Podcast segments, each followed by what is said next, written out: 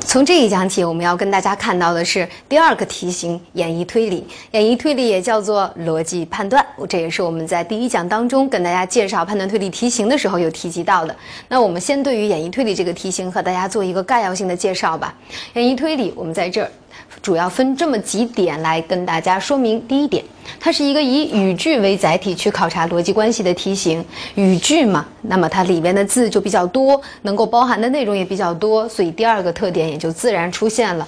它是一个考察知识最多的题型了。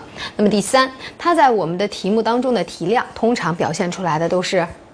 十道，至多不带少的，不可能说这个题型考出五道题，因为难题永远都有它的分量。那么最后一个特点，我们说到它非常重要。有人可能觉得第四个哈，有人觉得这个非常重要是一个很虚的表达，其实它很实在，它真的是在判断推理模块当中制胜的题型。通常来讲，如果逻辑判断的题型要是做的特别的棒，那么判断推理这个题目整个的这个模块就会做的特别的好。如果这一块说十个题我就只能对一两道，那么这个模块通常也就栽在那个地方去了。原因很简单，因为在我们模块当中有特别容易做的两个题型，就是类比和定义。类比和定义在考察上是很难能够把分数拉出来的。大家基本都都做成那个样子，无论听课还是不听课。你像定义判断啊，它的那个得分率基本就没有什么太大差别的，就听不听都做对那么多，所以那一块就很难能够拉开分数。而对于图形推理来讲，很多人都很难能够完备的覆盖所有的知识点，都是只能知道里面大部分知识点。所以做完之后。后的准确率仍然仍然很像，而只有这个题型，大家的准确率如果没有复习的话，差别会特别的大，所以我们就认为它真的是非常重要。你也会发现，我们拿了大量的这个。这个章节都去来跟大家讲演绎推理，从第九讲开始，我们会一直讲到二十一讲。那么所有的内容一共差不多有十二讲、十三讲、十三讲的内容，我们都要来跟大家一块儿去探讨逻辑判断。所以你可以看得出来它的分量有多重。然后我们再来跟大家说一说呀，对于这样的一个题型来讲，它一共包含的一些小题型会有哪些？那么在我们给大家印讲义的时候呢，也非常明确的标出来了，它里面所可能包含的题型，就是有推导推。和论证推理这样的两大类，这里边所包含的这些六个小题型，我们其实不用太多的去描述，它都分散在我们后面的各讲当中会去讲到。就关联词推导、真假排列、加强削弱和日常结论，我们都是在后面的题型当中、后面的章节当中逐一去讲解的。关键要跟大家说明的是，这里边所包含的。这样的两个大的分类，凭什么前面就是推导，后面就是论证？它们的区别在哪儿？做题的感受区别是比较明显的。我们讲讲看吧。推导，推导这样的两个字，你就会有一种要画推出符号的感觉，这叫做推导。因为所以会非常非常强烈的表现出来，所以它的逻辑关系特别的严谨。而这种更多形式逻辑的考察，就证明推导推理的题，其实在整个感受上是偏理的。偏理，那么很明显，那有一种算的感觉，确实如此。我们像把一种理科性计算的思维用在了文科的文字上，我们不是对着数字算，而是对着文字、对着句子、对着短语去算，这就是这种推导推理的题。那么另外不大一样的是论证，论证这两个字也就说明了它的特点。论证是不是通过这议论文三要素那个地方来的呀？这叫做论证。那么一旦谈到论证，它就好像。跟言语有点关系，跟语文有点关系，因为议论文这不就是语文的东西吗？的确，所以做论证推理的时候，它有那么一些偏文，所以呢。对于偏文的东西，那肯定有一个基本性的要求就出来了，说明言语理解你得过关，言语理解过关才能够把论证推理做好。尤其我们讲到加强和削弱的时候，真的会发现，要是这个题你都读不明白，那么这事儿是还是比较糟糕的。读不明白题，怎么能够知道它如何进行论证的呢？所以一定要把那个文科当中找主旨句、找论据这些基本性的内容要会。好，姑且不谈那儿，那么谈一谈大块的文和理。好，好了，对于文理这样的两个。题目在我们做题感受过程当中的区别就是，理科题会做了自不必多说，我做就好了，做完的答案一定对，这就是理。像算术题一样，我算出的答案就选 C，那肯定没有问题，因为这是我算出来的。这个也一样。可是偏文的就不是这么回事儿，偏文的题也经常会出现像做片段阅读的感受，就是我做出来选这个答案，但是我心里面还是不踏实，我感觉着好像也没准会有别的选项，因为毕竟有语感在这个地方可能会发挥作用。所以这就是文，它可能并不像理科题那么能够确保自己的答案。但是另外一点区别也就出来了，对于理科题来讲，如果不会做是没有任何办法，只能大眼瞪小眼看看着它，你是做不了的，因为就是不会。可文科题却不是如此，我再不会，通过读我也能读出一个答案来，这是不是就是二者的区别了？所以很难说哪个好哪个不好。但是对于前面的来说，确实真是得下功夫学。后面的内容也一定是要在言语理解掌握比较好的基础之上，才能够更好的去理解我们逻辑的内容了。好，那么所有的这些介绍性的内容指导到这儿，我们也就说过了，说完了。我们下面就来正式跟大家进入到第九讲，我们要对于关联词推导这个题型的讲解过程当中了。关联词推导，我们推导推理的题型之一。那么在这一讲当中，我们也仅仅跟大家涉及一下关联词推导当中的翻译规则。我们一共啊，差不多要用四讲内容来跟大家去讲关联词。推导这样的一个题型，你可以看得出来它有多么的重要，对吧？那么这里面的翻译规则，如果光把这个题目亮在这儿，可能很多人还是比较比较呃就不知道我们在说什么，比较迷惑。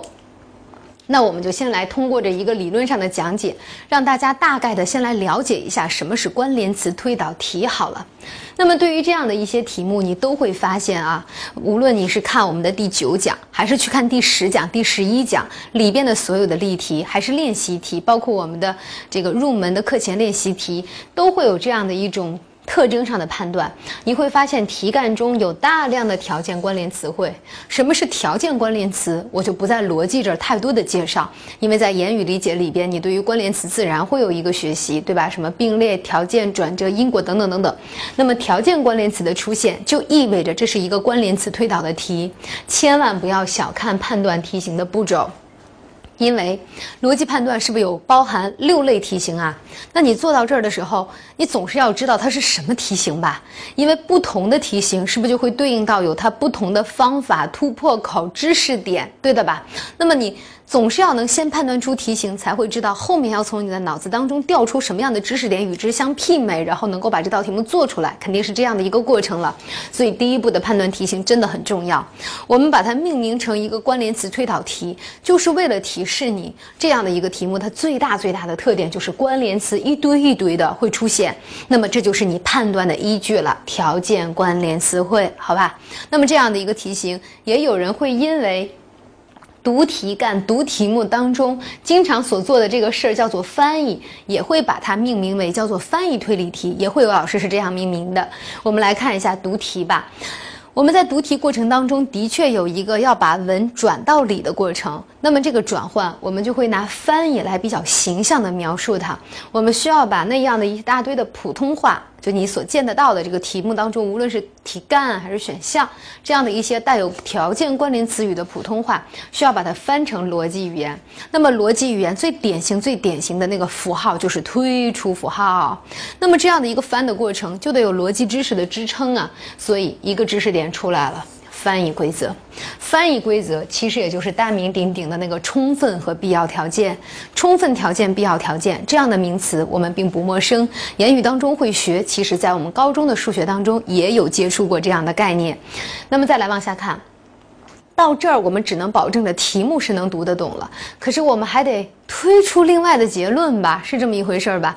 所以还得去推导，因为推出的其他结论，这才可能成为我们备选的答案。那在这儿，我们就会用到很多的推导规则，很多的它，这又涉及到了知识点，而推导规则里面所包含的还挺多。我们来跟大家接着往下看，推导规则包括这儿逆否。逢题就会考到的逆否规则，还有涉及到了连言命题里面就会有一个自然推出规则，这又是一个知识点。再往下来，涉及到选言命题里面又会出现一个否一规则，这也是推导规则。最后我们还会要跟大家讲一个摩根。所以你通过着我们这样的一个介绍，就会发现着这里面所包含的知识点真多呀。但是我们强调给大家的就是，你先来理解一下这个做题过程，判断题目的题型。好说的吧？题干当中的条件关联词汇。第二，我们要会翻译，那我们清楚着用翻译规则就行。往下来，我们还要推出其他结论，我们也基本知道着，我们需要用到一系列的推导规则。那么在这个描述当中，你起码查查数也能会发现着，我们有五个逻辑知识点是要讲给大家的。是不是有五个？那么这就成为了我们在各讲当中要介绍给大家的内容了。这一讲我们就重点来说翻译规则。我们会在第十讲当中跟大家讲逆否以及连言命题。我们在第十一讲当中会讲到选言和摩根。然后我们再利用一讲去跟大家讲一讲一些很特殊的关联词推导题型啊，是题型上的特殊，所以整个内容就是这样编排的。那么整个关联词推导的题目也占据了我们比较多的课时。那我们就来先跟大家探讨一下翻译规则吧。翻译规则它是对着。各式的条件关联语句要把它转换成逻辑的推出符号。那如果你要是学了或者是听过了言语，也会知道着，在条件关联词当中有两类是有着典型代表意义作用的，它是每一类那也是充分条件和必要条件当中的两个典型代表。充分当中的典型代表就是如果就，必要当中的典型代表就是只有才。我们先来把这个最典型的东西先理解了。然后我们再来去总结这样的两个知识点。我们先来跟大家举一个很俗气的例子吧。这个例子的确很俗，但是我们一向认为它比较容易让大家去领悟我们要讲到的翻译规则，也是举的年头比较多了。它就这句话，我们先是拿如果就来呃进行一个句子的造句的过程啊。里边我们说到的是，如果小丽是老王的女朋友，那么小丽一定是女性。很简单的一个句子，如果小丽是老王的女朋友，那么小丽一定是女的，是挺俗，但是它挺能说明问题的。在这样的一句话当中啊，就谈到了与小丽相关的两个属性。前半句话讲到了小丽是老王的女朋友，后半句就讲到了小丽的性别是女性。这就是我们会在这句话当中找到与小丽相关的两个描述。那好吧，这样的两个描述，我们会发现啊，它们本身就是还有一点关系的。如果小丽是老王的女朋友，那么小丽是女性啊。我们认为是在所有正常的情况下，这句话永远都是真的，可以的吧？哎，你不要去想一些特例，我们就认为正常情况下它永远都是真的，便于我们的理解和思考。那么在正常情况下，这两个词汇之间就会必然存在着关系，必然的是有一个。内涵存在有的推出关系的，你看一下，是女朋友一定能推出女，还是女能推出女朋友呢？是不是应该体现为这样的一个特点啊？是女朋友就能推出她是女性，对不对？OK，好了，那么这是一个里边在我们日常生活的常识当中本就具备的一个理解。我们拿着这个理解再来去看那个关联词的翻译。我们刚才的句子造的呀是：如果小丽是女朋友，那么或者叫做就是。女性，这是不是我们造的一个句子啊？OK，好吧。那么对于现在你所见到的这个句子啊，造过之后，嗯那得是女朋友推出女啊。根据着这样的一个内在的推出关系，你就会知道，见到如果就的话，我们应该是哪半句来推哪半句，哪半推哪半。是不是应该是如果这一半推就这一半啊？也就是说前一半推后一半，条件推结论吧？哎，那么我们再来看一看，见到如果就就应该是前半句推后半句的话，再来理解一下，它应该叫做充分条件还是叫做必要条件呢？来看，我们会知道着学过言语或者是语文的过程当中，一定是把如果这半句话命名为叫做条件，会把就这半句话命为。结论对吧？那你现在会发现着，如果所引导的条件女朋友非常重要，有了它就会知道她一定是女的。这个条件特别的够用，特别够用，因为有了这个条件就会知道后面的结论是不是这样子？如此够用的条件，你说它叫做充分还是叫做必要？应该叫做充分条件。谁让它够用呢？充分条件就是这个含义了。那么另外一个典型代表是不是就是只有才了呀？我们用只有才，仍然拿女朋友和女这两个词代入造句子，这个句子就应该说成什么？只有小丽是女性，老王才会让她做女朋友，是不是得这么说？没问题的吧？OK，好了，再接着看。那我们还知道着女朋友推女这样的一个关系不能变吧？那不能，因为这是本就存在的，是这么一回事儿吧？那这就说明见到只有才这样的条件关联词，我们在推的时候应该是由哪半句推哪半句？应该是，是不是才这半句推只有这半句啊？才对的女朋友对只有推的女，对的吧？那语文当中仍然管只有这半句话叫条件，会管才这半句话叫结论。没有问题的吧？我们仍然在正常说话的习惯，叫做只有才，只有是不是在前面？OK，因为它有这样一个特点，所以我们才会说，见到只有才的时候，往往体现出来的翻译应该是后半句推前半句，应该是结论推条件。体会出来了没？然后你再来看一下它的命名吧。现在只有所引出的条件性别女，对于女朋友这样的一个结果来说，重不重要？是不是重要？但它够不够用？它不够用，对吧？你不能说是女的就能当上女朋友，这不行。重要又不够用，那么这种条件我们就把它命名为叫做。必要条件完事儿了嘛？所以对于这样的知识，我们就基本上会有一个总结了。看一下，面对着充分条件的表达，我们在翻译的时候应该把它翻译成前半句推后半句条件推结论，对吧？而面对着必要条件的表达，我们的翻译就应该是后半句推前半句结论推条件，是不是这么一个过程啊？好，我们现在就把这个例子跟大家总结在讲义当中。例子不用记，理解就好。我们先来跟大家看一下，如果就，我们知道着以如果就为代表的这种语句形式，它应该叫做充分条件。面对着充分条件的表达，我们应该把它翻译成前推后。它所代表的含义就是前半句能推出后半句，对吧？好的，中间你所见到的这三行就是哪些词跟如果就一样，都代表着充分条件的表达呢？这可以是在理解的基础之上去记的，大家可以来看一看。说只要是女朋友就是女的，前推后，对吧？往下来。如果那么，这就是我们刚才所举的例子。所以第一行这就是两个非常非常典型的关联词汇，那你知道了就好。那对于第二行，我们见到了必然一定，你可以通过着这个词也能发现着，对于这样的一种表达，它的那个语气是绝对化的。那其实也就能说明，绝对化语气的这样的一系列的表达，它也应该是充分的。你比如说，女朋友一定是女的，是不是一定的前面推一定的后面啊？绝对化的语气。那你比如说，肯定是不是充分？是的。你说必保是不是充分？也是。必须是不是充分？那当然也是。不可能是不是充分的表达？绝绝对化的表达，是不是也是？不可能是不代表一定不带这样的，是一种绝对化的语气。所以绝对化的语气，你理解之后再来去做这样的一个判断和记忆会更容易。最后一行，所有都是所有的女朋友都是女的，是不是也是前一半推后一半？那么对于这样的表达，你会发现它在对象上是包含所有的。我们给大家的这个说明都是为了帮助你去记忆的啊。它如果在表达对象上是包含所有的，那也证明它是一个充分的表达呀。所有什么都是什么？要是我们表达出每一个什么都是什么，是不是充分？也应该是吧。凡是什么就是什么，叫不叫充分？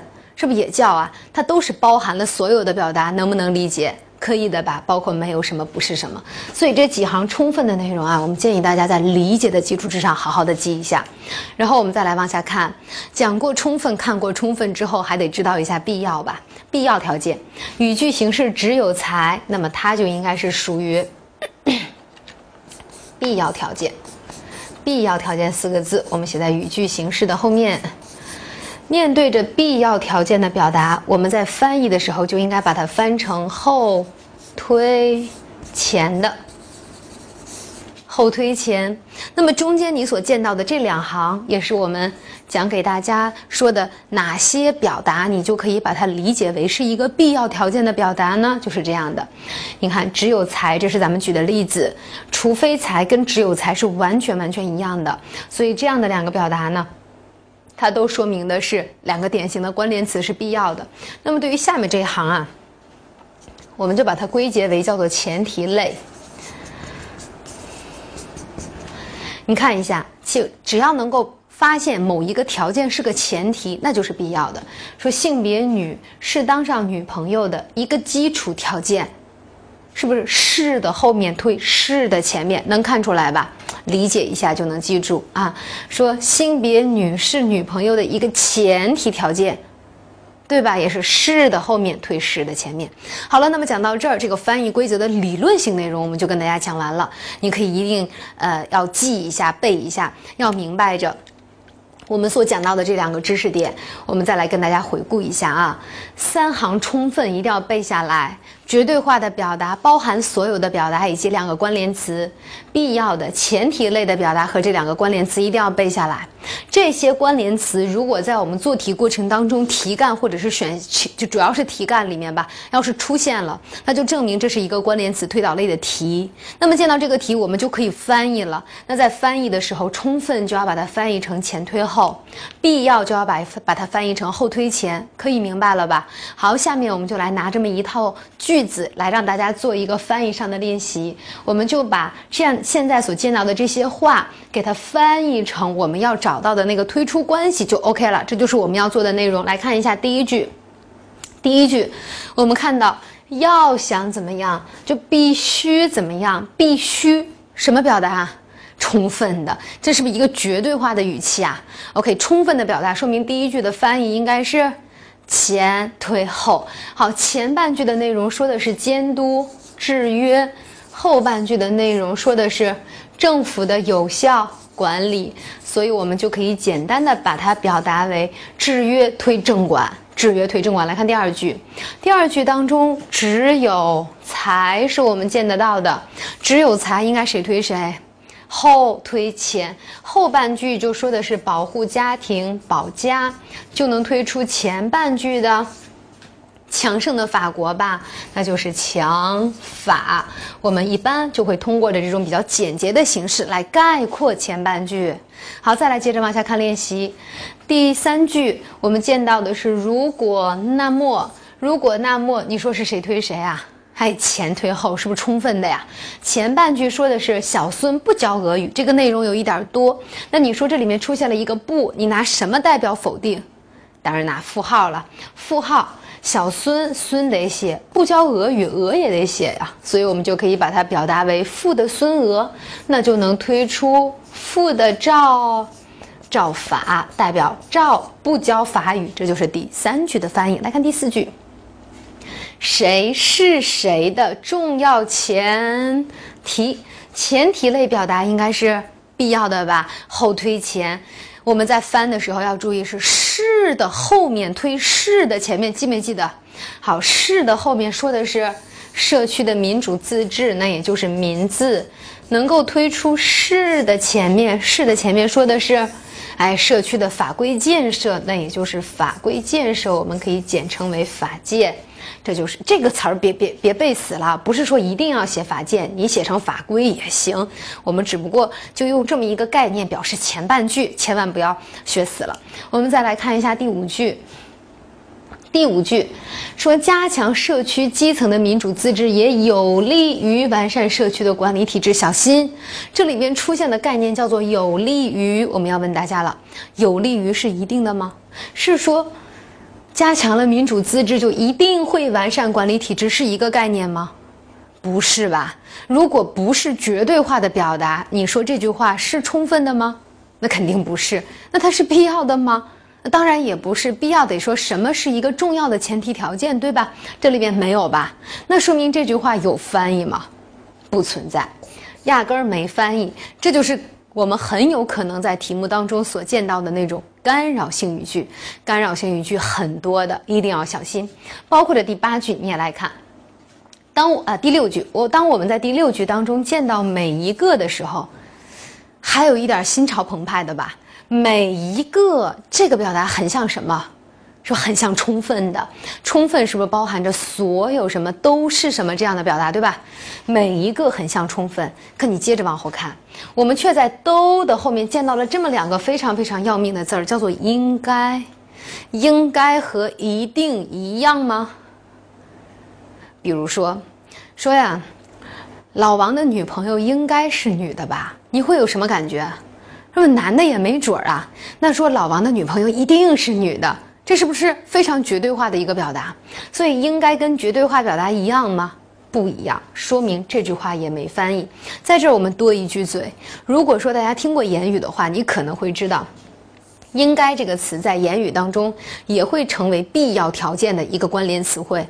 但在逻辑这就不行，因为言语就是你来识别这句话是重要还是不重要，这是在言语当中做题的目的。那么言语当中的应该，它的地位就和一定和必须一样，都会等于告诉了你这句话很重要。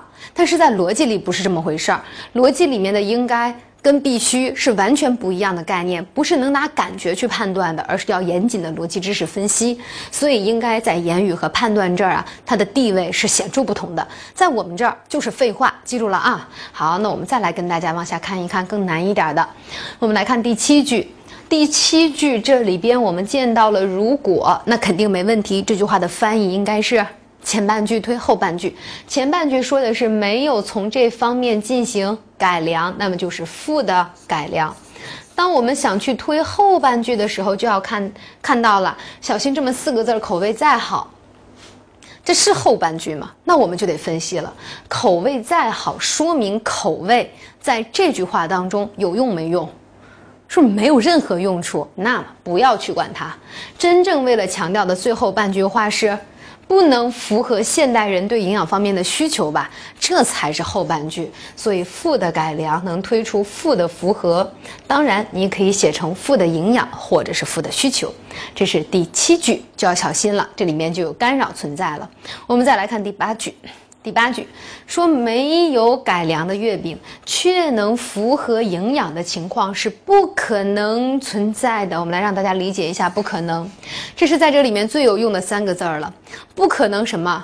不可能的意思就是一定不带这样的。体会一下语气够不够绝对？当然够绝对化的语气是这么一回事儿吧？那绝对化的语气就代表着第八句话的翻译应该是哪儿推哪儿？应该是。哎，前半句推后半句，前半句的内容说的是没有改良，说的是负改良；后半句的内容说的是不可能符合营养，说的是不带符合的。说明这个东西的翻译，其实看过之后，是不是跟第七句是一样的呀？哎，这就是我们的第八句，所以内容上会变得稍微难一点，我们也要去理解。我们再来跟大家看一个更难的，然让我们看最后一个翻译，第九个。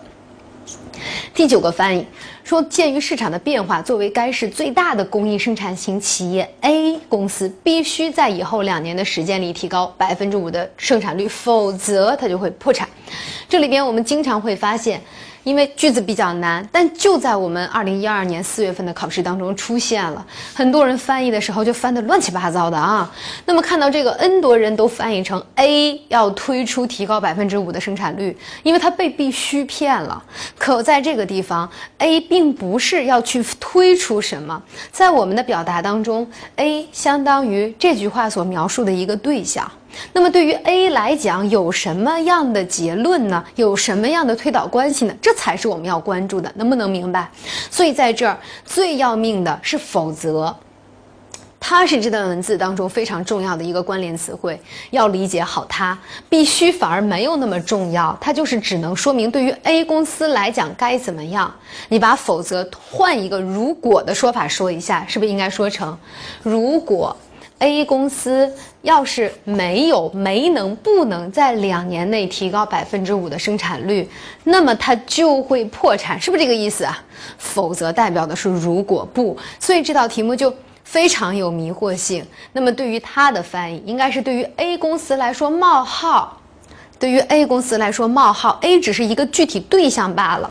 那么否定百分之五的生产率。就会推出破产。这才是这道题目真正的翻译。对于 A 来讲，没有百分之五的生产率，那么就会推出破产。A 只是一个对象，对于这个对象的信息，我们一般拿冒号去连接它，大家可以明白了吧？好，那么到这儿我们就跟大家练习完了所有要练习的翻译知识点，我们再跟大家重新回顾一下。要知道。背得下来哪些是充分，哪些是必要？充分是前推后，必要是后推前。究其内容，其实理论上并不是很难。但做过了这九个翻译的题目之后，你会发现着句子当中经常会有滥竽充数的、专门干扰我们混淆视听的句子，一定要把它拿掉。还会有像第九句这种变换了说法，非得要把难度增加的句子，我们也要很好的去识别并翻译它们。好的，那么到这儿我们。